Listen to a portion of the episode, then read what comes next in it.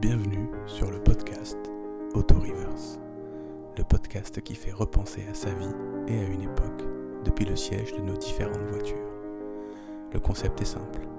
Un peu avant chaque épisode, je demande à mon invité de lister les voitures de sa vie dans l'ordre chronologique et de réfléchir pour chacune à une ou deux anecdotes marquantes. La première voiture dont il se souvient, celle de ses parents, la première qu'il a conduite ou achetée, la route des vacances, le trajet vers la maternité, un accident, un rendez-vous chez le garagiste. Tout est possible. Je leur demande un travail de mémoire inhabituel, mais qui, je l'espère, amènera à des conversations passionnantes à écouter. En fait, les voitures, je m'en fous un peu. Ce que je veux, moi, c'est écouter les gens. Écouter les gens se raconter, se confier, sortir de l'oubli des épisodes peut-être anodins qui en disent long sur eux et sur une époque. Alors, installez-vous confortablement, mettez votre ceinture, enclenchez la marche arrière et prenez le temps de regarder avec moi dans le rétroviseur. Euh, je m'appelle Sonia Ferchak, j'ai 47 ans, je suis autrice et mariée, parisienne et mère de trois enfants. Très bien. Euh, Est-ce que tu peux me dire la première voiture dont tu te souviens? C'est celle dont je me souviens, euh, la première euh, qui me vient à l'esprit ou la première chronologiquement? Alors, euh, la première chronologiquement, si c'est plus simple. Oui, c'est la 504 de mon père. Ok. C'était une 504 blanche. Et, euh, et, et c'est marrant parce que je crois pas que je l'aimais énormément à l'époque. Mhm. Et quand j'y repense, c'est avec une infinie tendresse. D'abord, j'aimais beaucoup sa forme très ronde. Ouais. Euh, pour moi, c'était la liberté, c'est-à-dire que partir en vacances euh, ou partir simplement avec mes parents, mon père qui conduisait, ma mère qui ne conduisait pas, ma petite sœur et moi dans cette voiture, c'était euh, c'était partir quelque part et j'avais l'impression que tout était possible. C'était un premier sentiment de liberté et je crois que c'est ça qui a fondé mon, mon grand amour des voitures. Ok, la liberté. Le sentiment de Le liberté. sentiment de liberté et tout en étant dans un cocon. C'est vraiment la voiture de l'enfance, pour ça c'est ça. Ouais. Pour moi c'est ça.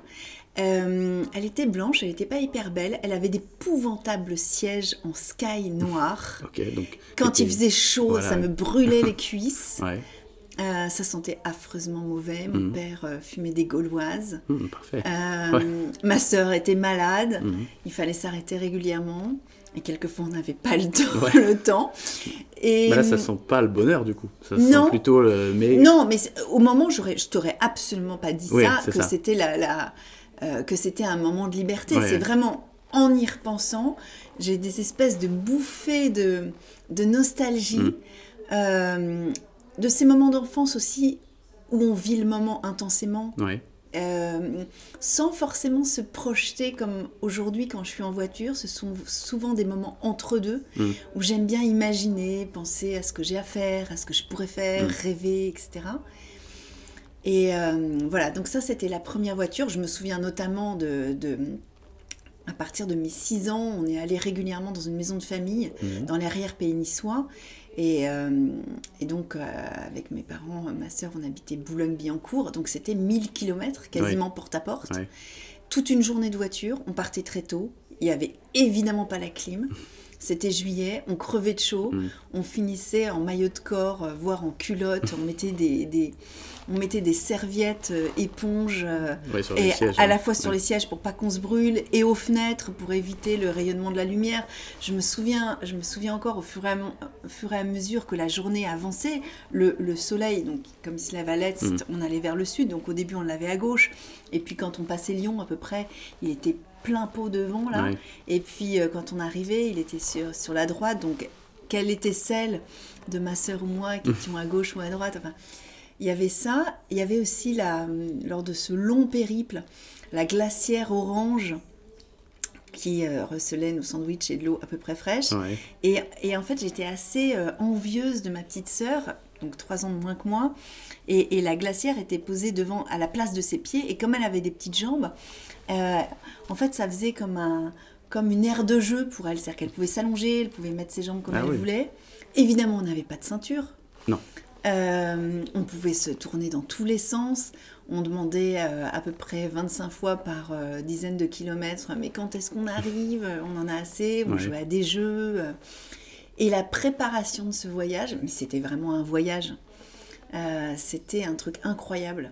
Et puis on partait pour deux mois à l'époque, c'est-à-dire Ah oui. euh, peut-être pas deux mois, mais ouais, au moins cinq. Enfin, ça me paraissait interminable. Ouais. C'est-à-dire qu'on partait longtemps, l'appartement euh, était vraiment rangé, Mhm. vidé. voilà, c'était. donc ça, c'était le ça veut côté dire qu'il y liberté. avait des grandes vacances même pour tes parents? Enfin, là, Oui, mes pas parents mois, mais- étaient, et- étaient enseignants tous Ah, les deux.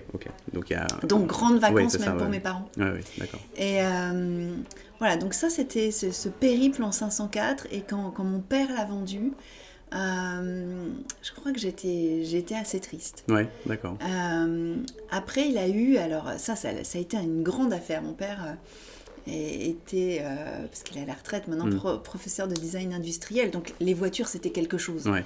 C'est-à-dire que je pense que il m'a donné ce goût de regarder les voitures, euh, Ouais, d'accord. euh, Comme un objet, euh, comme un vrai objet, objet, de... un vrai objet de- de- qui est digne d'être regardé. oui, c'est ça. ouais. C'est pas que une, une- quelque chose d'utile. non, C'est un vrai ob- objet de design qui a été pensé ouais. par des gens pour Mm. euh, être plus ou moins euh, Fonctionnel, euh, ergonomique voilà, ou joli ou, ou joli. voilà, ouais, ouais, d'accord. Donc ça, ça comptait. Et je me souviens que le l'achat de, la seconde voiture, euh, de, de la deuxième voiture de, mes parents, c'était quelque chose. On compulsait la centrale des, des Ouais. particuliers. Euh, ma sœur et moi, on rêvait. Ouais, Euh, fallait que ça soit un choix. euh, c'était un vrai choix. C'était un vrai choix. En fait, ouais, pas du tout. Évidemment, c'est pas du tout nous qui avons choisi. Mais on s'est projeté dans des, des dizaines et des dizaines de voitures. Mm. On adorait ça, les couleurs. Moi, j'en ai beaucoup dessiné des voitures. C'était un vrai plaisir. Et puis, mon père euh, a acheté une Tagora SX euh, assez rare, euh, Ouais. une Talbot. Ah. Et, euh, mais qui était assez luxueuse et qu'on a vécu comme telle. Il y avait des, des sièges, elle était euh, verte, euh, kaki, il y avait des, des sièges en velours euh, Mhm. beige. Alors on avait un chat, il fallait pas que le chat fasse trop ses griffes. Ah oui. et en même temps, ce chat, tout lui était permis parce que tout le monde l'adorait. Et euh, c'était une, c'était une. Moi, je la trouvais pas très belle à l'époque, Mhm. c'était, c'était une voiture euh, euh, plus, j'ai envie de dire plus bourgeoise, au- Ouais. mais au, au- en fait au bon sens du terme. C'est-à-dire que je me sentais bien en sécurité. Il y avait euh, une espèce de climatisation, pas comme aujourd'hui Mhm. où on mettait 18 Mais degrés et demi, mais quand quoi. même, quand même, l'air était plus frais. Parce que quand tu dis luxueuse, est-ce que ça voudrait dire que ton père cherchait quand même à montrer un statut dans, ces voitures, un Alors, statut social ou c'est pas trop ça Non, je pense pas que c'était son genre parce que il, il est pas snob du tout. Mhm. En revanche, il est d'une génération pour qui la voiture était un statut. Oui, ça, c'est sûr que Ouais, ça a ouais. complètement changé. Mhm. Euh, mais euh, j'y reviendrai certainement. Je crois que j'ai un tout petit peu conservé ça. Mais pour ce qui est de la sécurité, et quand je disais tout, tout à l'heure que la, la- la 504, pour moi, c'était une voiture très. C'était un cocon, j'ai conservé ça aussi. Ouais, J'ai conservé ce goût de la liberté, de pouvoir aller où on veut, Mhm. euh, euh, euh, de la vitesse aussi. On- mais par ailleurs, il y avait ce côté cocon. Ouais. Et donc, c'était un cocon plus, plus assis, Oui, oui, d'accord. où on était d'ailleurs mieux assis, qui était plus confortable. Euh, après, moi, je suis partie assez jeune de chez mes parents, donc j'ai moins été dans la, dans la Tagora, mais je l'ai conduite, en Ah oui, d'accord. C'est une énorme voiture, super large, donc de- sur les petites routes de l'arrière-pays niçois, euh, Mm. il fallait faire attention. Euh, J'aimais bien cette voiture, si elle était ag- agréable à conduire. Et puis, il y a eu une grande, une grande histoire de voiture. Ça a été la première, la première Twingo. Ouais. Parce que euh, donc cette Tagora prenait beaucoup de, de place. Ouais. Et mon père euh, allait, donc prof de design, il allait dans les diverses écoles où il enseignait euh, en voiture. Mhm. Et dans Paris, c'était pas possible à Tagora. Et Ah oui, donc, Parce qu'elle était, trop grande. ouais, elle trop était ouais, grande. trop imposante. et puis je pense que mon père, il, adore les, il, a- il adore les voitures, donc, donc Ouais, il a oui. été content de s'acheter une petite voiture. Et ça a été la première Twingo. Et ça, euh, je, je sais plus quand est-ce que c'était. Euh, je crois que j'ai regardé ça euh, c'était en 93. Ok.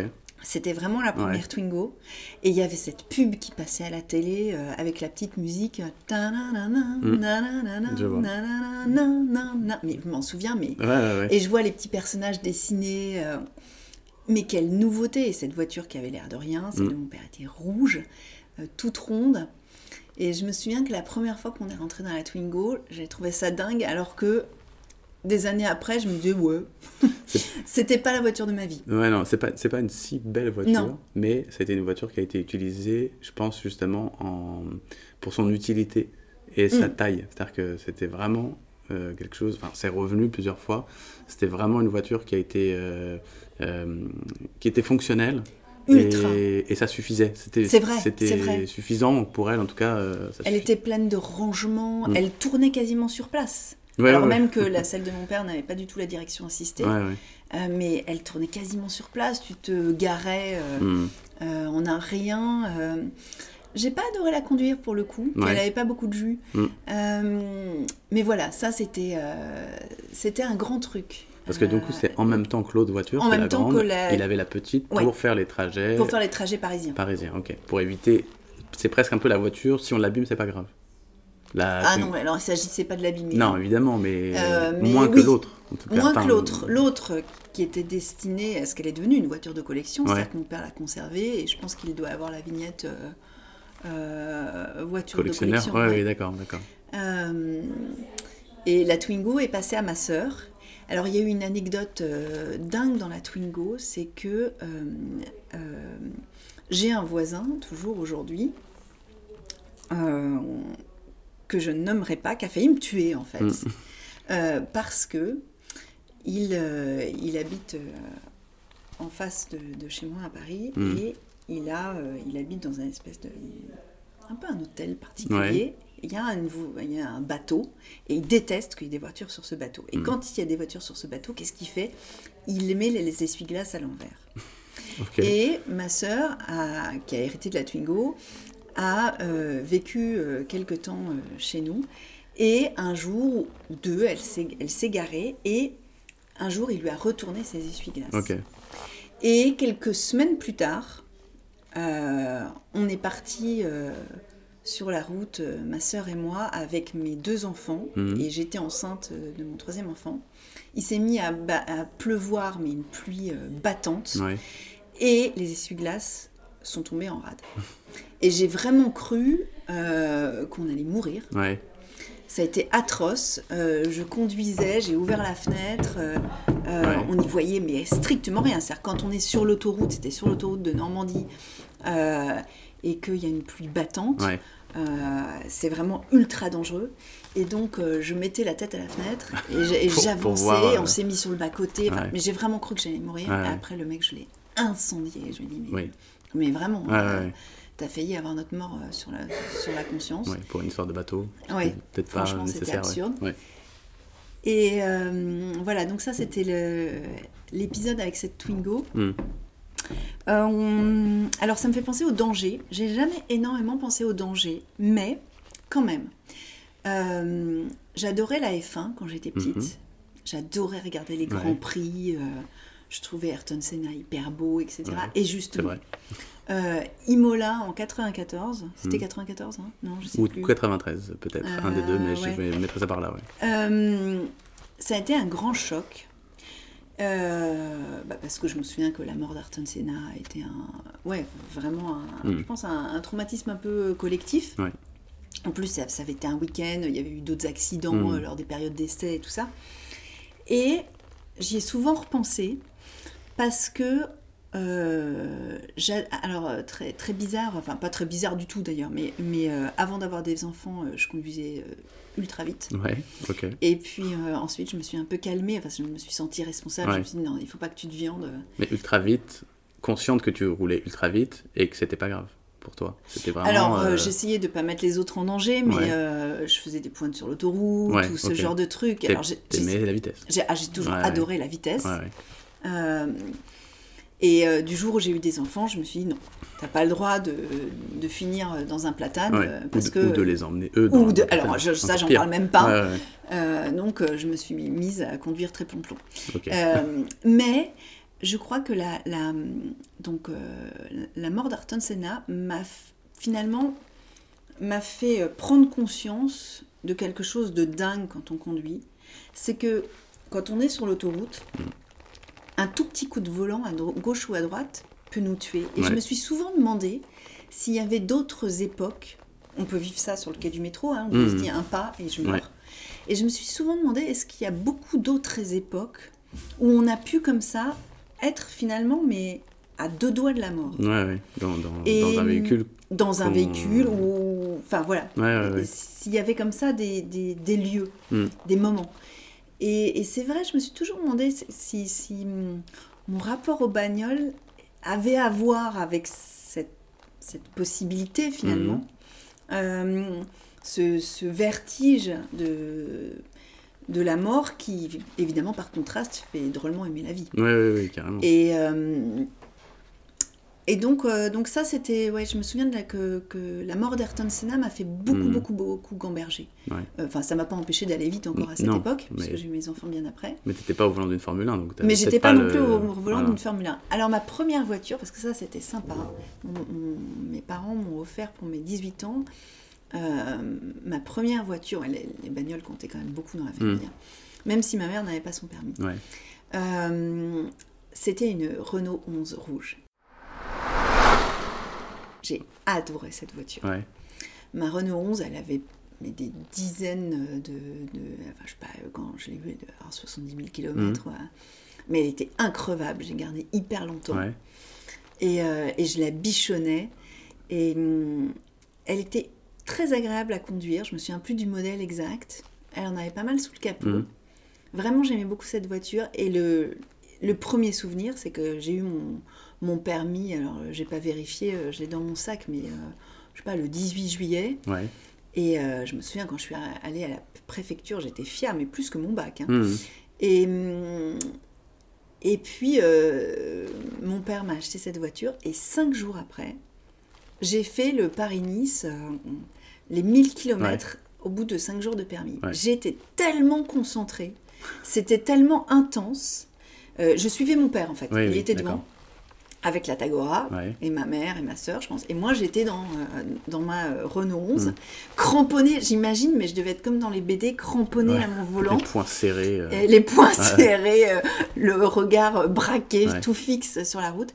Et à tel point que le, la nuit qui a suivi, mais je m'en souviens encore, je n'ai cessé de, r- de, de cauchemarder des accidents. Mm. que Je revivais ma journée de conduite et j'arrivais plus à contrôler. Ouais. Je me prenais euh, un fossé, j'allais dans le décor, je Mm. rentrais dans d'autres voitures.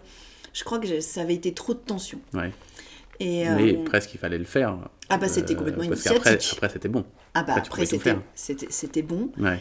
Et, et c'est vrai que pour le coup, euh, cette, euh, cette Renault 11, euh, bah, c'était euh, quand je sortais, euh, alors que justement dans, dans le sud où je pouvais revenir toute seule à 5 heures du matin sur les petites routes de montagne, en Ouais. la radio à fond, euh, avec mon autoradio là. euh.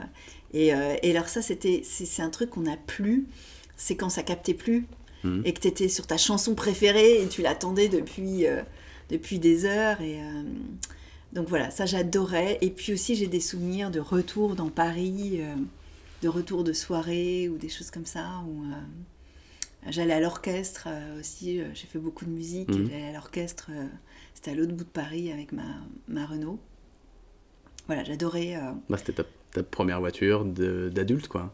Enfin, de c'était jeune. ouais, c'était ma première voiture de jeune, de jeune adulte. Donc euh, il y a énormément de choses dedans. Enfin, il s'est passé Ah dedans ou avec. Enfin, je veux dire, euh, t'allais, ça t'amenait vers des endroits de liberté, de ou en tout cas que tu peux regarder aujourd'hui. Oui, puis j'ai pu aussi, euh, je me dis, j'ai emmené des gens dans cette Mhm. voiture, des gens que, que, que j'aimais. Ouais. euh, euh, ça a été la pro- une voiture aussi que j'ai partagée avec mon mari, parce que quand je l'ai rencontré, il avait une Golf, et puis elle est tombée, elle était encore plus Mhm. vieille que ma R11. Du coup, euh, on, avait, on avait la R11. Euh, Et puis, euh, lui faisait de la moto. Alors ça, c'était, j'avais fait de la moto avec mon père, Ouais. avec mes oncles. Ah. J'adorais. euh, Il y avait aussi des motos. il y avait aussi la moto, Ouais. donc aussi la vitesse Ouais. et le sentiment de vitesse. Encore plus même qu'en voiture Encore ou- plus, Bah, évidemment, parce qu'on est, voilà, parce qu'on est directement, il n'y a, a pas l'habitacle. Le danger est plus fort parce que là, il n'y a pas le cocon. Oui, alors je m'en en rendais jamais compte. Ouais, J'ai jamais eu peur euh, parce que je conduisais pas. J'étais derrière. Et, et quand j'étais enfant et quand on est enfant, on se rend pas compte. Euh, j'ai beaucoup monté à cheval et je crois que, enfin, il y avait vraiment une, pour Mm. moi un continuum entre la sensation de vitesse. Alors le mieux c'est le cheval, Ouais. Euh, mais après il y avait la moto et puis quand même il y avait la voiture. Alors une, deux autres fois où j'ai eu peur en voiture. D'abord bah, avec la R11. Euh, on- non, c'est les deux fois avec la R11. D'abord dans le sud toujours sur euh, le passage euh, où l'autoroute du sud est à deux voies Mhm. et au- du côté de Marseille, j'ai vu un point noir arriver ultra vite devant moi et en fait il y avait une deux chevaux mais qui devait être à 50 à Ah l'heure oui. sur l'autoroute. Le truc atroce. Ouais. Et au moment où j'ai réalisé ça, une Porsche arrivait sur la voie de Ouais. gauche et j'ai jamais pilé autant sur l'autoroute. J'ai vraiment eu super peur donc je vais pas pilé d'un seul coup. Ouais. C'est-à-dire que j'essayais de. Oh, mais j'ai eu, j'ai eu tellement peur. Alors, comme souvent, la peur elle arrive rétrospectivement. Mm. Donc euh, sur le moment, euh, bah, j'ai voilà, je suis Oui, pas allée dans le décor, ouais. j'ai fait ce qu'il fallait. Et puis après, j'étais tellement mal que je suis sortie à la- à l'air euh, qui suivait, elle Mm. devait être 15 bornes plus loin, et je suis arrêtée, et je me suis arrêtée et pff, Mm. j'ai soufflé. Ouais, je comprends. J'ai eu super peur. Et la deuxième fois, notre chatte, mon mari et moi, avait eu des petits. Et j'étais partie, non mais le périple, j'étais partie avec cette chatte et ces trois petits. Euh, j'étais toute seule Mhm. et, euh, et j'avais rejoint, euh, pour une portion j'étais seule, j'avais rejoint mes parents justement dans la RPI niçois. Et un des chatons est sorti, pareil, sur l'autoroute. Il est sorti de son panier et il s'est retrouvé presque sous mes pieds. Ah. Et là, mais je sais pas ce qui se passe. Enfin, il y a vraiment cette idée de pilote automatique et Mm. de survie dans ces moments. Euh, J'avais évidemment peur de l'écraser et en même temps peur de me viander. Ouais. Et puis, heureusement, il y avait une aire qui s'est profilée très vite. Donc, euh, j'ai réussi à le, à le choper. euh, euh, J'avais mis euh, euh, la cinquième. Mm. euh, J'étais euh, le moins vite possible. J'avais réussi à le choper avec la main droite et à le balancer derrière. Euh, puis ensuite, je l'ai remis avec ses frères et sœurs. Et euh, j'ai vraiment eu très peur. Je crois que c'est les seules fois où, j'ai vraiment eu très très peur euh, en voiture. Et puis, et puis ensuite, une autre, une autre expérience de la modernité et puis de la sécurité, c'est quand Maëronze est tombée à nouveau, enfin voilà, à son tour, elle est tombée en rade, enfin elle était trop vieille. Et, on, euh, et avec mon mari, on a acheté une Scénic, une Renault Scénic. Ok. Et euh, Là, c'était une- un achat de. alors de- ça, c'était vraiment l'achat de couple. De euh, couple, de. nidification. Presque, voilà, de Ah ouais, presque par complètement. an. euh, De presque pas, on n'avait pas Ouais. encore, c'était juste avant. Mais c'était. Ça y est, on, Ah, on y va là. Complètement. Et c'était. euh, Et alors là, on a commencé à donner des noms à nos voitures. Donc elle, elle était verte, vert kaki, alors on l'appelait vert crapaud. Ouais. Et, euh, et j'ai adoré cette voiture. On l'avait vraiment anthropomorphisée. Ouais. Et je me souviens, la première fois, euh, c'est moi qui l'ai conduit au retour quand on est allé la chercher chez Renault. Et euh, elle était pas neuve, c'était une occasion. Mhm. Et, mais j'ai eu l'impression de, de piloter euh, un Boeing. euh, Ouais. Il y avait un tableau de bord parce que par rapport à ma R11 qui devait avoir euh, 180 000 Ah oui, km, là, t'as fait un gap de modernité qui était Incroyable. incroyable. ouais. et euh, je la trouvais vraiment, euh, vraiment agréable. Et en plus, elle était, elle était puissante. Je sais plus quel moteur c'était, mais elle était très puissante. Et c'était très sécurisant pour le coup. Alors, c'est-à-dire que très vite, euh, à la suite de ça, euh, euh, on a eu notre premier enfant. Donc, euh, c'est là où j'ai considérablement euh, Réduit. ma vitesse. Mais, mais il n'empêche que le fait d'en avoir sous le capot, c'était justement très, très sécurisant pour Mhm. réagir très vite. Ouais, Par exemple, ouais. je me souviens d'une fois, oui, si, ça, j'avais eu quand même assez peur. Pas forcément peur pour moi, mais en revenant vers Paris, entre Versailles et Paris, devant moi, c'était la circulation assez dense, Mhm. Et il y avait un motard qui est passé, donc moi j'étais sur la voie de gauche, et il est passé à droite, et peut-être 20 mètres devant moi, euh, euh, ou juste avant, non, c'était pas lui, c'est-à-dire qu'il y a une voiture qui a perdu une jante. Et la jante a été déportée juste devant la moto, qu'il a évité, qui est passée devant moi. Et là, j'étais contente d'avoir une voiture avec des bons freins, Ouais, euh, ouais. capable d'accélération. Ouais. Et je me dis, oui, une voiture puissante, c'est quand même assez sécu- sécurisant, même si on ne conduit pas euh, comme, un- Bah, puissante, comme une folle. un peu moderne, Ah oui. avec Ah oui. des choses justement pour nous aider à la conduite. Il n'y en avait pas encore euh, beaucoup. Ouais, mais tout ça en tout cas fait que euh, quand on se retrouve dans une situation délicate, ça réagit mieux que peut-être les voitures d'avant, quoi. Ah, c'est sûr. Voilà. C'est sûr, ça, où il n'y hein. avait pas d'airbag, où il n'y avait Bah pas oui, de... on est quand même un peu plus en confiance Oh, aujourd'hui. Complètement. Euh, voilà, après si on roule vite et qu'on a un accident, ça change peut-être pas grand-chose, mais Mm. mais quand même. Quand même, si, si, ça, ça change. Et puis le, le sentiment qu'on a en montant en voiture. Alors d'ailleurs, quand, euh, quand cette, euh, justement, quand, quand cette vert crapaud est, est arrivée au bout de sa vie, euh, elle nous a lâchés. euh, on était en vacances en Bretagne. Et là, euh, notre assureur a mis à, di- à disposition, donc elle avait, euh, je sais plus combien, 200 000 et quelques Ouais. kilomètres. Et, et l'assureur a mis à disposition une voiture vraiment moderne. Mm. Et là, justement, avec plein d'assistance. Et le retour de Bretagne à Paris, mais j'ai jamais. Enfin, on se battait presque avec mon mari pour conduire, tellement c'était pas fatigant. Alors que euh, vers Crapaud, on l'adorait, mais, Ouais. euh, mais je- il y avait- la clim ne fonctionnait plus. Ouais. euh, Oui, à un moment donné, oui. C'était. ça devenait laborieux, c'était Mm. très fatigant en fait de, de- de conduire, tout était. on avait peur que, que l'embrayage nous lâche, Ouais, enfin, ouais. bon, c'était c'était pénible. Et tout à coup, ça devenait facile.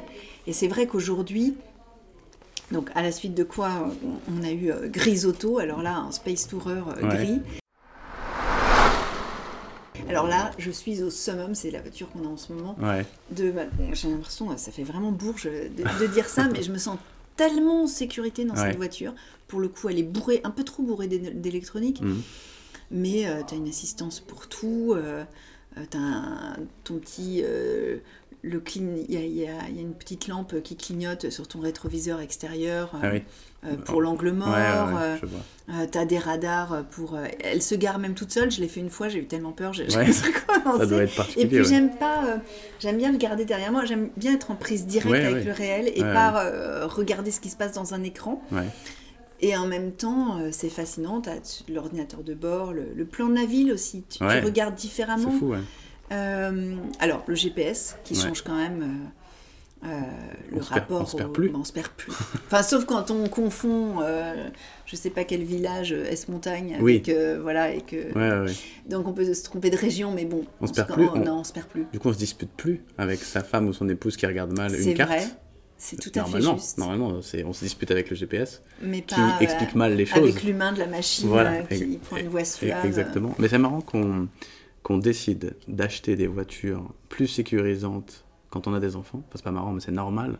Alors que notre vie à nous est comptée aussi avant que les Mais enfants arrivent. C'est la responsabilité. Oui, bien sûr, mais avant, on, on aurait pu décider d'avoir des vrai. voitures très sécurisantes et très sympas, avec de l'espace, etc. En fait, quand les enfants arrivent, on veut des voitures Mhm. un peu plus grandes, mais on veut pas non plus euh, des camions. Enfin, on veut des voitures plus grandes, mais où euh, on est sûr que ça va bien freiner, que tout va bien se passer, qu'il y a tout ce qu'il faut, que l'enfant sera bien et tout, etc. Alors que avant, on roulait peut-être dans des voitures un peu moyennes, voire euh, très moyennes, et ça ne posait pas de problème. Et on roulait Oui, vite, et on s'en fichait un peu, il n'y avait pas d'airbag, il n'y avait pas vraiment Mhm. d'assistance, c'était pas grave. Ouais. Non, non, mais le, le- la- parentalité change le rapport à la Bah oui. voiture, mais Ouais, vraiment, très profondément. Ouais.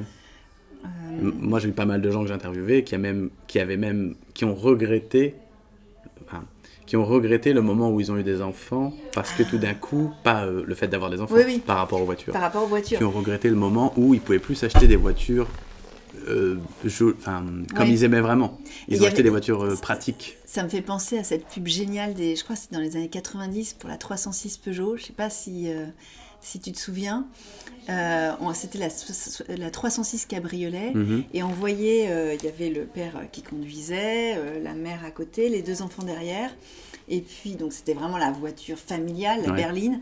Et puis à un moment, euh, le père touchait son œil, il faisait un geste.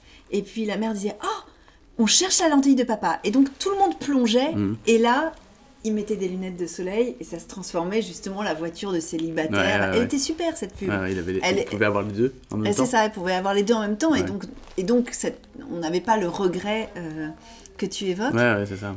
Euh, mais moi j'ai toujours trouvé assez euh, finalement assez excitant la, la berline familiale. Peut-être parce que j'ai jamais pensé justement que je pourrais être mère. il m'a fallu je pense, beaucoup de temps pour. Euh, mais d'ailleurs, toujours pas. C'est-à-dire, j'ai du mal à me dire non, c'est pas possible, j'ai trois enfants. Mm. Et, et, du coup, la voiture familiale était en quelque sorte la preuve. Regarde, c'est la validation que tu es mère, tu as cette voiture-là. Euh, c'est peut-être le seulement. C'est peut-être pour ça que je parle de voiture bourgeoise dans un sens positif. Mm. C'est parce que. Euh, c'est le moment peut-être où je me sens le, le plus parent. Euh, oui, au volant d'une voiture, quand on va faire les courses, euh, tu vois, euh, qu'on va mettre tout le caddie de course dans, dans, le grand coffre parce que c'est utile, qu'on a les, sièges auto, les machins et tout. Évidemment, là, on est parents à 100% hein, quand on part en vacances. Ouais, avec en plus le chien, le chat. Oui, voilà. Il y a cette idée de. C'est un moment où finalement l'intimité familiale est sortie de la maison. Mmh. Euh, on se balade avec sa famille. Oui. Euh, qu'on montre à tout le monde. Qu'on montre à tout le monde. Enfin, potentiellement. Mmh. On ne l'exhibe pas, mais, mais euh, si, si tu me croises à la station à essence, voilà, tu, tu verras une, autre, une autre personne. Bien sûr. Et, et, je trouve ça très, très vertigineux. Mmh. je suis plus du tout autrice quand j'écris. Alors, cela dit, euh, quand j'écris, quand je conduis, ouais. le lapsus. Et justement, quand, je conduis, c'est vraiment un moment, c'est exactement comme euh, euh, les pensées hypnagogiques qu'on peut avoir à 5 heures du matin, dans un demi-sommeil, ou dans ces cas-là, ce qu'on écrit ou ce qu'on imagine est formidable, mm. on tient un chef-d'œuvre. Et finalement, en voiture, je trouve qu'il y a cette même allégresse. Encore une fois, je, crois que c'est dû à la fois au cocon et, et au fait qu'on peut aller où on veut. Euh, et, donc, euh, j'aime bien penser à ce que je pourrais écrire, euh, j'aime imaginer la façon dont un roman serait formidablement mmh, reçu. Mmh. la voiture, c'est c'est un peu comme, comme dans les films de Claude Sautet. C'est, on, voit, on voit par, par l'écran d'un café une autre, une autre vie. on se voit dans une autre vie. Ça, j'aime beaucoup. J'aime beaucoup pour ça la voiture. J'adore traverser la France. C'est-à-dire que je me dis, euh, mais je me dis dix fois par trajet, mais, mais quel beau pays. Et surtout, mm. il y a énormément de beaux pays de par le monde, mais quel pays varié. Et, j'ai un grand plaisir à rouler. J'adore rouler de toute façon. C'est vrai que le traverser en voiture, autoroute ou pas autoroute, euh, permet ça. Mm. Permet de se rendre compte un peu que, bah, surtout quand on vient de Paris et qu'il faut un peu sortir de ça, euh, bah, que c'est beau, quoi. Qu'il mm. y a plein de plein d'endroits euh, magnifiques euh, qu'on va traverser et en effet très variés. Mm, très variés. de les prendre dans un sens et dans un autre et de s'apercevoir qu'on ne voit pas du tout la même chose. Mm. Ça aussi, je trouve que c'est, c'est chouette, c'est vertigineux. après, d'autres voitures. alors, eh oui, il faut quand même que je raconte mes Citroën. Euh, c'est que euh, j'avais une théorie au moment de Vert Crapaud. Je trouvais que les gens en Citroën euh, roulaient très lentement et m'énervaient. Et ah je disais, ah bah, regarde, tu vas voir, t'as vu comment il conduit, c'est une Citroën. Et espèce de préjugé complètement débile. étrange. je sais pas si c'était si étrange que ça. Est-ce que c'était. J'ai eu des jamais... expériences de gens ah avec des Citroën très qui souvent, pas Très souvent, mais je pense que c'était c'était une voiture pépère. Ouais. Or, justement, il se trouve que euh, à un moment, pendant des vacances, euh, on avait mis à ma disposition une BX. Hmm. Et je suis tombée amoureuse à mon corps défendant de cette BX. Alors d'abord la suspension hydraulique. Eh oh, la voiture qui se levait, mais hmm. quelle sensation J'avais l'impression d'être sur un dromadaire. je suis même montée sur un dromadaire, mais j'imaginais que c'était comme ça. Euh, et puis elle était cool. Et d'ailleurs, c'est à ce moment-là, je me suis dit que ma théorie devait avoir un fond de vérité, parce que c'est une voiture ultra cool, très très souple. Mhm.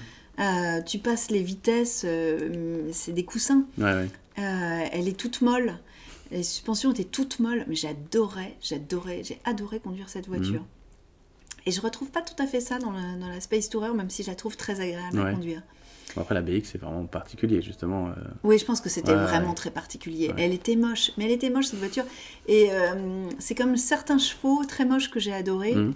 C'est-à-dire que tout était dans la dans sa fonctionnalité en fait. Euh, Et puis peut-être dans le, le rapport que tu as à ce moment-là avec, bon, avec le cheval ou avec la voiture, mais de se dire à ce moment-là, bah, c'est pas forcément ni sa carrure, ni sa beauté qui font non, c'est ce que j'ai prouvé dedans. que, voilà, c'est ce que tu C'est vraiment ce que je ressentais. voilà, c'est peut-être la rencontre aussi de deux moments, enfin, pour toi, d'un moment Mhm. où tu arrives à un moment précis. Et là, ça correspond à quelque chose que tu attends. La BX, c'était pendant des vacances. C'était peut-être un moment où tu étais particulièrement détendu, où tu avais peut-être un besoin quelconque. Je, sais Je crois pas. Non, non, je crois que pas c'était vraiment, euh, c'était vraiment la voiture. euh, c'était non, ouais, parce que je- je- je- quand je l'ai vue la première fois, je me dis mais qu'est-ce que c'est que cette horreur Ouais. Elle était un marronasse, mais euh, euh, elle sentait pas très bon. Mm. Non, non, je et, et elle m'a, elle m'a ravie dans tous les dans Ouais, tous les sens du terme. Ouais. J'aime bien cette idée d'être euh, ravie par un, par un objet. Mhm. Et, et une autre voiture qui n'était pas à moi, que j'ai euh, que j'ai beaucoup aimé, alors ça c'est un peu plus normal, c'était un copain qui, euh, qui un jour euh, nous avait prêté sa Porsche pour un week-end, une, une 911 Ouais. Moderne, pas le charme Mhm. des vieilles 911, mais, Mais quand même. mais quand même. et, euh, et alors là, je me souviens euh, être allée en Normandie euh, avec ma grande fille qui devait avoir 7-8 ans. Et on était. on n'était pas les reines du pétrole, on était des pétroleuses. Ouais, ouais. C'est-à-dire que là, j'ai retrouvé ma sensation de vitesse et cette puissance. Et puis, alors je dis ça avec une énorme culpabilité parce que par ailleurs, je me dis, mais l'écolo en moi ne peut pas, euh, ne peut pas, euh, je pourrais jamais recommencer un truc Mhm. pareil. Mais ce bruit des Porsche, euh, je trouve qu'aucune autre voiture a, a ce bruit, cette Ouais. espèce de son rauque. Euh, pour moi, les Porsche, c'est les Bonnie Taylor des voitures. Mhm. Et euh, j'avais adoré conduire cette voiture. Bah, un euh, vrai plaisir. euh, J'imagine. un vrai plaisir de, de conduite. Et puis, euh, qu'est-ce que je pourrais raconter Ça. d'autre Moi, je voudrais bien te poser une question. Ouais, je t'en prie. Est-ce que tu pourrais me dire pourquoi ta mère n'avait pas le permis? Qu'est-ce qui a fait que ça s'est jamais présenté pour elle? Ou Je sais pas bien, je pense que c'était. euh, Je pense que ça doit être très psychanalytique. Je crois que le. Ouais, le-. Et du coup, j'ai pas envie d'aller là-dessus. Ouais, et d'ailleurs, ouais. je ne suis pas. Je m'autorise pas à aller là-dessus. C'est-à-dire que. mais c'est Euh, pas c'est pas hein, euh, j'aime pas j'aime pas conduire ou euh, votre euh, ton père ne voulait pas qu'elle Non, conduise pas du tout. pas ce, ce Non, non, je pense que c'était très profond, mais là où je trouve que tu, tu poses une bonne question, c'est que je crois que, euh, homme ou femme, derrière le, le rapport aux voitures, il y a quelque chose qui se joue. Euh, parce que quand on conduit, on conduit, c'est-à-dire Ouais, qu'on est, on est acteur de quelque chose, on est responsable. de euh, sa propre euh, de sa propre vie et de celle des autres. celle des autres alors soit ceux qui sont dans la voiture Soit mais ceux les qui sont piétons, euh, autour ou ça fait autour. beaucoup de monde Beaucoup. on est responsable de beaucoup, beaucoup de monde. Et en effet, comme je disais tout à l'heure, un coup de volant, un oubli, une n'importe quoi, ça peut être vraiment très Mm. dramatique. Donc quand on est au volant d'une voiture, il y a une responsabilité qui est, qui est très forte, à laquelle on ne pense pas tout Non. le temps, sinon on ne Ah bah, conduirait on pas. à serait conduire, hein. insupportable. Mais, euh, mais je peux comprendre que certaines personnes n'éprouvent pas le besoin euh, physique ou psychologique de conduire, parce que ça, la démarche euh, initiale est un peu dure. Et c'est pour ça que plus on le fait jeune, plus Ah c'est facile, parce Ça, que justement, cette compte. responsabilité-là, on l'a Ouais, pas trop. On l'a beaucoup Enfin, moins. on l'a beaucoup moins, on est Mhm. jeune justement, et on se rend pas, on se rend pas trop compte. C'est sûr. Alors à, à propos justement de la... Ça me fait penser que euh, tout en ayant euh, beaucoup écrit sur les femmes, en me sentant féministe, c'est marrant que j'ai encore... C'est Rachel Cusk qui dit ça dans un de ses livres. Et, euh, et je me suis retrouvée complètement... euh, et euh, elle dit qu'elle elle se sent un peu nulle parce que quand elle est avec un homme et qu'elle doit monter dans une voiture, spontanément, elle va, elle va à la place du passager. Ouais, Et je suis un peu... automatiquement. ouais, je suis Ouais. un- Et je me sens un peu comme ça. Et hum, Alors, y a que beaucoup tu, alors que tu conduis. alors que Ok, je conduis et que j'adore ça. Ouais, c'est ça. Euh, mais j'aime bien, j'aime bien cette idée que, que mon mari me conduit. que- Ouais. Mais du coup, d'un point de vue Alors, anti-féministe, là, c'est-à-dire que ton, quand tu dis j'aime bien que mon mari me conduise, ça veut- Ouais. ça- il y, a un il y a un truc derrière. De, Bien euh, sûr, J'aime mais- bien qu'à un moment donné, euh, ça soit lui qui prenne euh, Exactement. les devants et, qui, et moi je me laisse porter. Pas les devants, Non, mais que cas, ce euh, soit lui qui s'occupe de ça. Ouais, ouais, je vois. Euh, et d'ailleurs, euh, en fait, sans, sans culpabilité, parce que si je lui dis j'ai envie de conduire, euh, Oui. c'est pas un sujet. Hmm. Euh, mais je, je vois que j'aime ça. Alors, je sais pas si c'est. euh, euh, je sais pas, une- une- une- un parfum de- de- d'autrefois, Mhm. d'une- époque. au fond, une espèce de fantasme d'être une petite chose. Ouais, ouais. Non, je crois qu'il y a une, une espèce de, de, de tension. euh, euh, Ouais, dans, dans, Ouais. dans un essai que j'avais écrit, je, je parlais de féminette, être, être féministe à la verticale et, et midinette à l'horizontale, et Mhm. il y a peut-être un peu cette résurgence. ouais. Mais tout en, a- tout en ayant euh, vraiment un amour des bagnoles euh, Hmm. qui, en plus, quand j'avais 20 ans, n'était pas si fréquent que ça. Enfin, peut-être même encore aujourd'hui, je sais pas, mais si, il y a plein de femmes qui adorent les voitures, mais en tout cas, oui, c'est sûr que parfois ça surprenait. Hmm. Moi, je vois, je vois plus. Alors là, c'est peut-être pour mon cas personnel, mais je crois que quand ma femme me laisse la, euh, le volant, c'est qui arrive très souvent, je, je vois ça, moi, comme un. Là, je me mets en pause. Pas, euh, pas Mhm. forcément lié à la charge mentale, dont on parle beaucoup, Oui. mais un peu. C'est-à-dire le côté. oui, Écoute, euh, là, on va faire 1000 km. Si je peux ne rien faire, je peux, si je peux passer 1000 km à juste m'occuper de regarder la route et rêvasser, oui. Alors bah, c'est bien. C'est vrai, mais c'est dans l'hypothèse où on est deux. Quand derrière il y a trois enfants, un chien, un chien, Bien un sûr. chien, ça bien peut être en fait. Ça peut être l'inverse. ça peut être Ouais, l'inverse. je préférerais conduire plutôt que de Oui, devoir euh, passer les sandwichs, euh, Oui, euh, Euh, filer les mouchoirs. calmer tout le monde. euh, oui, oui, c'est vrai. Alors, là, là c'est dans le cas où on conduit à deux. Ouais. C'est vrai. Ou les enfants sont plus grands. Voilà, quand là maintenant les enfants sont plus grands, il y a moins de, Oui, sûr. liées à, euh, à calmez-vous, parlez moins fort ou je sais pas quoi. Mais il y a, un- mais en effet, euh, oui, mais ça, ça contredit ce que je viens de dire. En effet, je pense que quand ils sont petits, en fait, c'est pas une bonne place. Non, c'est pas une bonne La place. place du passager, ouais. Euh, ou alors, euh, ça peut être un motif d'ailleurs de, de dispute. Euh, celui qui conduit, euh, qui dit euh, bon, tu veux pas les appeler, là on est paumé, ou Ouais. en dépit des GPS, Oui, ou euh, leur dire qu'on va arriver un peu. et J'ai horreur, je sais pas pourquoi, j'ai horreur de faire ça. Oui, fait. oui, oui, parce que tu- deviens finalement une assistante, Ouais, presque. peut-être. Et Mais je crois pas que ce soit une question d'orgueil ou de Non, non, non, c'est juste, C'est juste, j'ai pas envie, ça me ouais. gonfle. ah, ouais. Et c'est peut-être parce que j'aime bien cette place du passager en voiture, où justement. on- Mais je trouve que quand on est deux, alors je reprends du coup, quand on est deux, c'est quand même un endroit où on peut rêvasser Ah oui, et où on n'est plus tenu d'avoir toutes ces responsabilités liées à regarder la route, euh, passer les vitesses, freiner, attention, anticiper, tout ça, etc. En fait, on est à côté et on peut rien faire. c'est vrai. Et, et, et c'est juste que par ailleurs, quand on est en voiture, on est entre deux. Mm. Et. euh, alors, même avec, maintenant, avec les portables, euh, on peut un peu plus travailler, mais, mais quand même, on n'est pas tenu à, à ce qui nous oblige Bah oui. le, le reste du temps. Hmm. Et d'ailleurs, je pense que c'est pour ça qu'il y a- il y, a beaucoup de gens qui aiment conduire, ou des gens qui vont pas très bien d'ailleurs. J'ai souvent Ouais. observé ça autour Ouais. de moi. Quand on va pas très bien, on aime conduire, on aime cette période entre deux où on est, où tout est possible, Mm. même si c'est un fantasme. Et euh, ça, je trouve ça ultra puissant. À penser en avançant.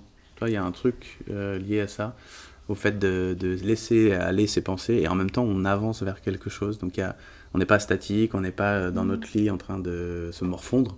Enfin, j'ai l'impression que dans, dans la vrai. voiture, en fait, on, Bah, On- on, a l'esprit qui peut être accaparé par autre chose. puis on voyage. Enfin, on est en Ouais. train de voyager. Alors parfois c'est des petits voyages, etc. Mais quand on voyage, il y a un côté, euh, je, je vais d'un point A à un point B et pendant ce temps-là, je laisse mon esprit. euh, Ben, ben, on Euh, parle du paysage qui défile. Ouais. Et donc, il défile comme les images euh, que les ados scrollent. ouais, ouais.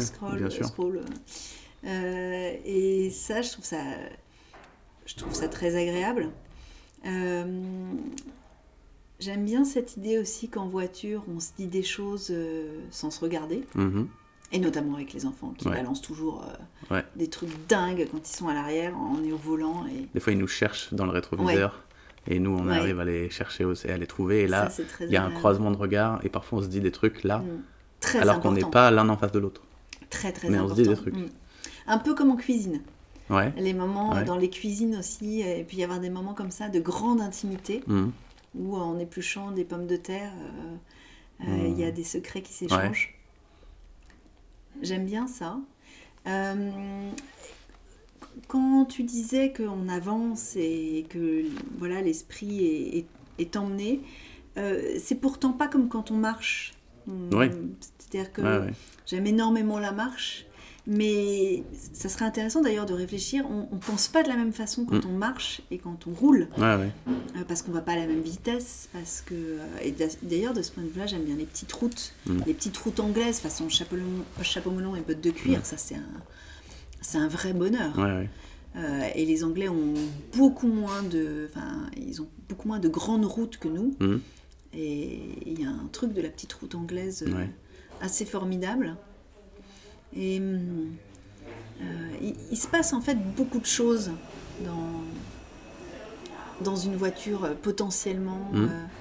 euh, puis on peut assister à des choses. J'aime bien aussi cette idée qu'on on aperçoit des gens le temps d'un feu rouge Ouais. ou et puis on, on se pose des questions, on projette des choses sur eux, puis on n'aura jamais nos réponses Non. parce qu'on s'en va. Non, puis on, on partage la route au même moment. Donc on est là euh, sur la même grande route ou petite route ensemble et on vit pas les mêmes vies, mais on est quand même Non, parallèles dans- parallèles là à ce Sur moment-là. le même flux. Euh, voilà, ce qui fait qu'on se croise euh, à telle aire de repos. Les aires de repos, c'est quelque Mm. Ah, chose d'incroyable. On croise de des fou. gens, euh, voilà, on croise des gens assez fous sur les aires de Mm. repos et, euh, et bah, c'est assez, c'est assez incroyable. Mm. Alors moi j'aime. Je me souviens d'une d'une femme que j'ai suivie pendant, pendant plusieurs dizaines de kilomètres. Euh, et justement, on se doublait, puis on s'arrêtait pas au même moment. Donc après, Mhm. on se retrouvait sur l'autoroute. Euh, je parle beaucoup d'autoroute, hein, Ouais, euh, parce que je prends pas la voiture à Paris, je, je marche, ou je prends le métro, évidemment. Mais et cette femme, ça- elle était dans une Porsche justement, une Mhm. Porsche. Porsche familiale, là, comment elle s'appelle La grosse Porsche bien ronde, Ouais, là. je vois. Euh, 4x4 en fait. Ouais. Et je pense cette femme avait, euh, je sais pas, 70 ans, elle avait une espèce de grosse choucroute sur la Mhm. tête et, et je pense que c'est- elle devait, elle devait assouvir un, un rêve de toute une vie au volant de sa Porsche. Elle conduisait très lentement. Ok. très très lentement, mais elle avait l'air tellement heureuse, elle exultait au volant. Mhm. Et euh, je l'avais trouvée très, euh, euh, très touchante. Une autre expérience de, de conduite qui m'a fait réfléchir, c'était euh, je rejoignais euh, euh, mon mari qui était euh, en, en vacances à Cahors et je suis arrivée de nuit Mhm. par des petites routes de campagne et j'ai été confrontée, c'était il y a très longtemps, mais à l'obscurité totale. Ouais. Et quand on habite une grande ville, euh, on est rarement dans l'obscurité Mm. totale. Ouais. Et rouler dans le noir, où il n'y a que les phares, que la Ouais. lumière des phares, euh, c'était une expérience un, un peu angoissante, mais Mm. j'adorais ça. Et j'avais, je me disais, ça se trouve, il y a un fantôme euh, qui va débouler, ou, ou quelqu'un euh, Ouais, qui va... Ou, ou ça peut être un cerf, ça m'est arrivé une fois avec ma R11, euh, dans une montée, de me retrouver de piler devant un cerf Mm. gigantesque, qui me, gigantesque qui me regarde comme ça pendant quelques secondes avant de, de partir au galop. C'est, c'est intense. La voiture, il y a quelque chose de cinématographique aussi. euh, qui est amplifié par les musiques qu'on Mhm. peut écouter. Ouais. C'est-à-dire qu'on ne voyage pas de la même façon si on écoute du reggae ou Ouais, du ouais. Bach. Ou, euh, et on, on- Oui, la bande originale de ah, c'est la film. bande Ouais, originale, ouais. euh, bande originale du voyage. Carrément. Et c'est très fort. Ouais. Et, et parfois, en écoutant une chanson, on se revoit dans une voiture euh, Ah oui, Ah bah, forcément, des années auparavant. Moi, je suis content que mes enfants aient grandi pour qu'on n'écoute plus des chansons euh, pour Quelle enfants.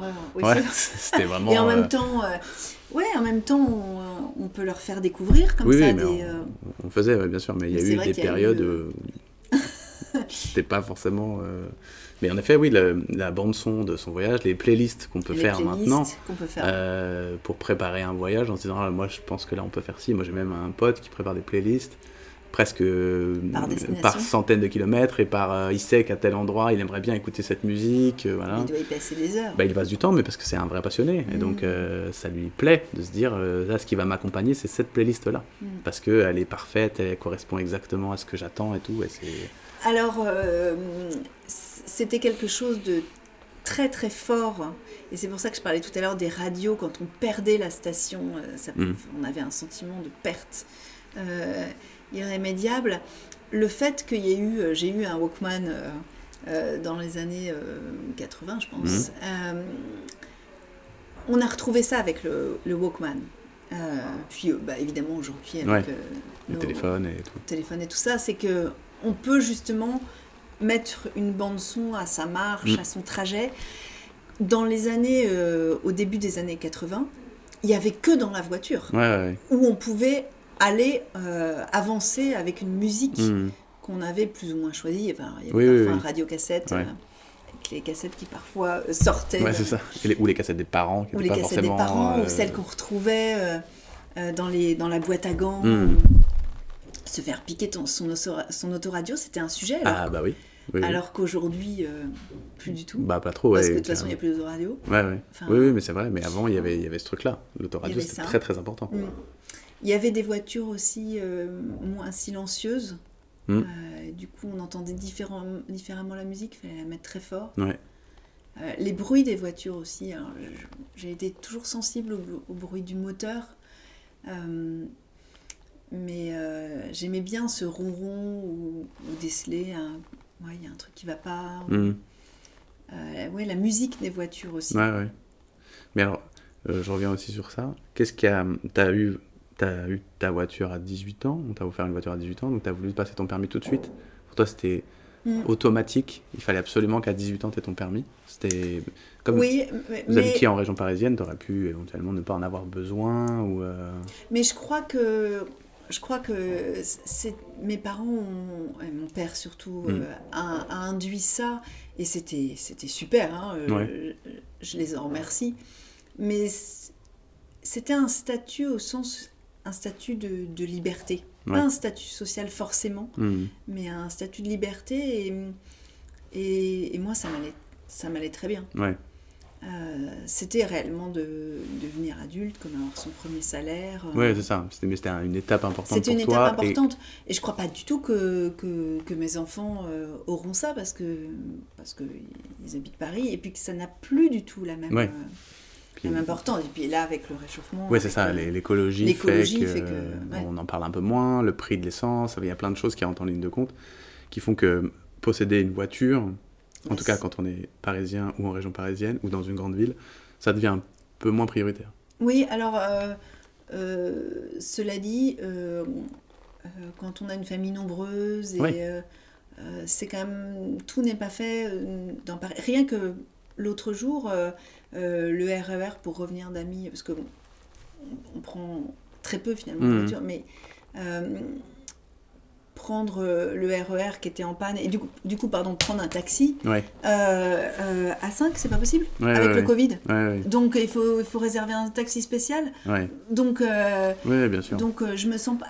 Pour le coup, euh, j'ai pas l'impression de l'utiliser comme un bourrin. Mhm. Je me sens pas du tout coupable euh, Ouais, ouais. d'avoir euh, d'avoir une voiture. euh, Oui, tu sens que tu l'utilises pour des vraies voilà, raisons. pour des ouais, pour aller euh, euh, en forêt, euh, parfois le week-end, et ça serait impossible autrement. Euh, avec un gros chien, euh, on Ouais. prend pas le bus comme on peut. Euh, Oui, il y a des contraintes quand même qui existent, euh, qui font que, et qui, enfin, la voiture permet de les, de, de les, d'échapper à ces contraintes. Oui, pen- Ouais, pendant deux ans, on a été sans voiture et Ouais. on a essayé justement en louant, euh, ouais, euh, en covoiturant. euh, et en fait, il faut tout anticiper. Et c'est là où on se rend compte. Et, et puis, encore une fois, avec une famille nombreuse, anticiper, c'est de la programmation. Mhm.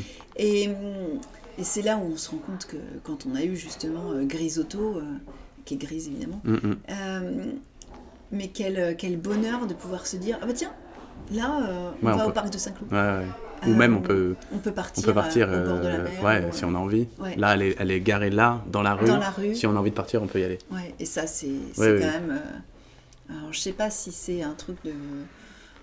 je suis pas tout à fait une, une boumeuse, je suis un peu après, mais, mais c'est encore un truc que j'ai. Mhm. C'est que la voiture, c'est quand, même, c'est quand même la liberté. Oui, oui, carrément. Euh, Bah, c'est toujours le cas, on peut pas dire le contraire. Maintenant, euh, on peut trouver des solutions autres, le train euh, qui existe, enfin, qui existe, euh, qu'on peut utiliser là encore plus, louer une voiture, en effet, tout ça, mais il faut anticiper. Mm. C'est en effet pas devant soi là. On peut pas se dire, chérie, on y va, et cinq minutes après, on est dans la voiture. Ouais. Ça, Or, on a des vies quand même souvent compliquées. Mm. Par exemple, les vacances, c'est vrai que euh, c'est plus si fréquent de passer euh, un mois, bah, d'abord parce qu'on n'a pas un mois de vacances, ouais.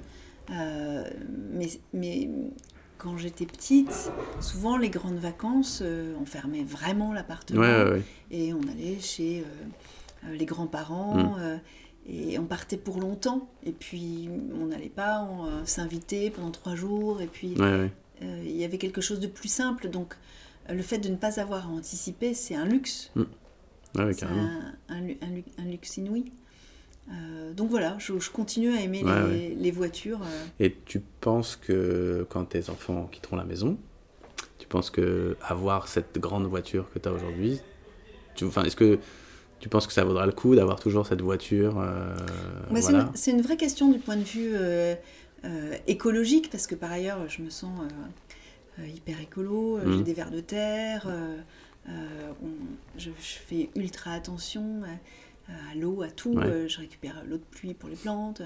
Et, hum, et je me suis posé la question, et, et bon, dans la mesure où, où on l'ut- on l'utilise peu, mais est-ce que ça vaut le coup de mettre à la casse des voitures qui roulent encore avec Ouais. beaucoup des matières premières pour acheter des voitures électriques euh, euh, ou ne pas avoir de voiture, Ouais, mais ouais, bon, Bah, tant, oui, tant qu'elle roule, il n'y a pas tant qu'elle roule, de- voilà, et qu'elle pollue pas trop. Euh, donc c'est une vraie question. Et or euh, sur ces questions-là, on- il faudrait être spécialiste et même les spécialistes sont pas forcément Mm. d'accord. C'est- très dur, je trouve, aujourd'hui de se d'avoir une idée par rapport à l'é- à l'écologie. euh. Bon, c'est sûr que je prendrai un vélo. euh, Ouais. euh, Non, mais il y a l'écologie, mais il y a aussi le fait donc qu'on a acheté des voitures pour faire tenir nos enfants Mm. et nos familles nombreuses et nos chiens et nos chats, etc. Donc il fallait de la place. Mais quand tous ces gens-là finissent par quitter le nid, parce que Mhm. à un moment donné, il va bien, Bien falloir qu'ils partent. Ouais, Euh, voilà, et ben malheureusement, tout, enfin, tout d'un coup, cette voiture, elle paraît presque trop grande. Un peu comme Mhm. les maisons et les appartements qu'on a avec plein de chambres Oui, et plein- tout d'un coup, on se dit bah euh, oui super, euh, mais en fait il y a plus personne dedans. Et c'est plus, c'est plus euh, un, cette place-là qui va être dans notre voiture, elle va plus être remplie pendant un temps. Alors, il y aura peut-être des Mm. petits-enfants, il y aura peut-être des nouvelles choses qui arriveront à terme, mais il y aura évidemment une petite période où tout d'un coup, cette- ces grandes voitures seront, seront vraiment très grandes. Ouais, c'est vrai. Comme ces grands appartements, comme ces grandes maisons, sont vraiment très grandes. Donc, soit on prend plus petit, soit on décide que bah, s'il n'y a pas de raison de changer, eh ben, Ouais. c'est bien d'avoir de l'espace dans une grande voiture, et c'est bien d'avoir... Et puis je conserve un attachement. Euh. C'est-à-dire que cette voiture-là, mais je l'aime vraiment énormément. C'est très fréquent euh, que je dise ah, bah, j'adore Grisotto. C'est Ouais, absurde. ouais. Euh, mais j'aime bien cette idée de, de donner aux objets un peu. C'est très animiste, hein, Mhm. mais peut-être pas une âme, mais une personnalité. Ouais, ouais, ok. C'est- Il y a un attachement. C'est un membre de la famille. Presque. Ah bah Ouais. oui, Ouais, mais, ouais. euh, je me souviens encore quand euh, tous sur le parking euh, en disant au revoir à vers crapaud. Mais c'est tout simplement une page qui se tourne. Oui, oui, c'est ça. ça Euh. Donc ça, correspond ouais. à un moment de la vie. Et Ouais, ouais. c'est- ce que tu dis. Donc après, on peut décider de le faire durer plus ou moins Ouais, selon la, la conjoncture. Bon, donc, si c'est un membre de la famille, on va pas s'en séparer. Mais on va pas s'en Tout séparer d'un comme coup, ça. sous prétexte qu'il ne remplit pas son rôle. On va le garder euh, jusqu'à ce que euh. la vie... Bon, après, il y a des données économiques, Oui. écologiques. mais oui, mais il y a cette idée-là quand même d'un attachement. mhm. Je dirais pas, je jamais, je dirais, je me fous des voitures. Ouais, ouais, oui, en oui, fait, et notamment, j'ai essayé pendant deux ans. Bon, d'abord, je trouve ça pas pratique, étant donné euh, Mhm. euh, ma situation familiale. Mais, mais par ailleurs, c'est pas vrai. J'aime bien cette idée de. euh, voilà, de, qu'il y ait une voiture euh, dont on puisse disposer, Ouais, où, il y a les bottes en caoutchouc à l'intérieur, Ouais. le vieux parapluie. Ouais, bah, le membre de la famille supplémentaire sur, laquelle, sur lequel on peut compter. Oui, Euh, en disant, bah, amène-nous là, parce qu'on ouais, va vivre un truc familial, euh, Mm. on va vivre euh, ce souvenir familial là, il faut que tu nous y emmènes. Donc allez, on compte sur toi, amène-nous euh, amène-nous là-bas. Si on... Et il y a un peu de ça, je trouve que nos voitures ont été liées à tous Ouais. les moments euh, qu'on a vécu ensemble. bien sûr. Donc, Et d'ailleurs, les enfants, on sait souvent, sou- ils en parlent. Euh, ce trajet-là, Mm. Euh, dans cette voiture. Mm. euh, ouais, c'est quelque chose, je pense que, d'ailleurs, euh, enfin, je, me, je me rends bien compte en, en, participant à cette, ce podcast, c'est me souvenir de, de la voiture, de, des voitures de mon père. Mhm. C'est quelque chose. Ouais, ouais, ouais, forcément. Forcément, ça, ça joue. Bon, bah écoute, super. Est-ce que tu vois euh, quelque chose euh, que tu voudrais ajouter ou souligner? Non, il y, y, a un truc dont on n'a pas parlé, c'est le fait de laver les voitures. Ouais. Et ça, j'aimais bien quand j'étais petite. laver avec ma sœur, on, on nettoyait la voiture de mon père. Et on avait un sentiment de. Euh, ça se voit, enfin, c'est, je crois que c'est Ingrid Bergman qui disait aucun chagrin d'amour ne résiste à deux heures de ménage, mhm. mais c'est vrai pour le ménage de la voiture. Et euh, avec ou sans chagrin d'amour, on a un sentiment d'avoir accompli quelque chose. Mhm. Et puis, euh, puis c'est vrai que les voitures, on y laisse des papiers ou des choses comme ça. Enfin, en tout cas, moi plus aujourd'hui que mon père hier. Mais, euh, mais j'aimais bien laver la voiture avec le jet d'eau et on ouais. partout. Et, et euh, comment on lave les essuie-glaces et les jantes, c'était mm. toujours hyper cracra, les vieilles éponges, euh, l'odeur de la Saint-Marc. voilà. Et, et c'est un vrai problème à Paris de ne pas avoir d'endroit pour laver sa voiture. Et quand on n'a pas de maison. où est-ce qu'on est lave sa voiture Donc on va dans les éléphants bleus ou dans des trucs comme ça. Euh, où on met un jeton pour passer l'aspirateur. Mais ça aussi, c'est quelque chose de, euh, Un peu de nettoyer sa vie, en fait. Ouais, ouais, c'est ça. Et puis, pour aller dans la suite sur le membre, le, mmh, membre de, la, famille, c'est à un moment donné, il faut l'entretenir aussi. Il faut, le, faut le presque. faut pas le remercier, mais j'ai, vu des gens, moi, mmh. après des voyages, remercier leur voiture. Après des longs voyages, tu vois, d'admettre mmh. la main dessus en disant euh, merci merci parce que tu as fait du bon boulot. Enfin, tu vois, quelque chose comme ça. Il y, y, y a, de l'ordre un peu de on se rend, on se rend service et on s'échange des choses. Donc, euh, tu m'amènes là où je t'ai demandé sans avoir d'accident ni de panne de moteur. Et après, derrière, moi, je vais bien t'entretenir, je vais bien te laver et je vais euh, faire en sorte que tu dures très longtemps. C'est un mhm. peu, si on parle de, si on considère que c'est un objet et qu'on on, y met des sentiments, je trouve qu'il y a un peu de ça. Il y a un peu de l'échange de bons procédés. C'est vrai. Alors après, euh, je crois que j'irai pas jusqu'à là. Et puis, il y a ce truc, alors c'est assez, finalement assez nouveau euh, dans mon histoire avec les voitures, mais il y a quand même. L'écologie, c'est quand même un, objet qui pollue, mm-hmm. dont on a besoin. la voiture. la voiture. Euh, du coup, l'essence qu'on met dedans, je, me dis, voilà, faut, presque il faut pas le gâcher. Alors d'ailleurs, ah oui, ça c'est un truc dont on n'a pas parlé, c'est que je trouve incroyable c'est euh, le fait que donc, dans cette nouvelle voiture euh, euh, qu'avec mon mari on a depuis 2018, on conduit plus en regardant la vitesse, on conduit en regardant la consommation instantanée. Ah oui. Et en fait, on peut, on a un jeu, c'est d'essayer de conduire en consommant le moins d'énergie possible. D'accord, ok. Et ça change complètement le. bah, ça doit changer la conduite. Ah bah, complètement la conduite. Mais tu appuies moins sur l'accélérateur un peu pour rien, ou, euh, juste pour être le premier au rouge. Hmm. Euh, et ça, c'est un changement euh, presque de paradigme de considérer la voiture. Donc, bon, on, utilise encore la voiture parce que c'est quand même le plus simple, hmm. étant donné ce qu'on a à vivre. Et, et, en même temps, en faisant attention à ce qu'on consomme, et cette fonctionnalité sur le tableau de bord, enfin sur l'ordinateur de bord, d'avoir la consommation immédiate, mm. c'est totalement jouissif euh, d'arriver euh, à la réduire le plus possible. et on s'aperçoit qu'on ne regarde plus du tout la vitesse. On sait qu'on est en dessous. On, essaye de s'insérer de façon fluide. Hein. Mm. Il ne s'agit pas de conduire à 15. Mais, euh, mais c'est très intéressant. Ça, on, s'est fait la réflexion avec des amis, mon mari et moi, que ça mm. change notre rapport à la conduite. Ouais, sûrement, oui forcément, on conduit euh, plus en souplesse, plus, euh, on fait attention à des choses différentes. Mm, on fait attention à des choses différentes. Euh, c'est-à-dire qu'on se, jamais je me suis dans ma R11 préoccupée de l'essence que je consommais, mais jamais c'était même pas un sujet. Alors que, que là, bah oui, c'est peut-être que ça nous déculpabilise un petit peu, mais, mais, mais, mais, surtout c'est une réalité. C'est voilà, si je peux, je peux le faire, c'est quelque chose où je peux agir.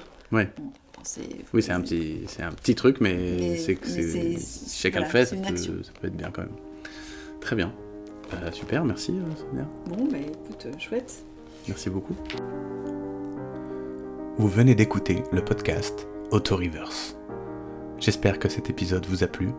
Et que vous aussi, maintenant, vous y repensez à ces souvenirs dans vos différentes voitures, à cette époque, à votre enfance, votre jeunesse, votre passé disparu, que vous pouvez soudain faire revivre. S'il vous reste un peu de temps, vous pouvez laisser un commentaire et ajouter de petites étoiles. Auto Reverse est disponible sur toutes les plateformes de podcast habituelles. À bientôt.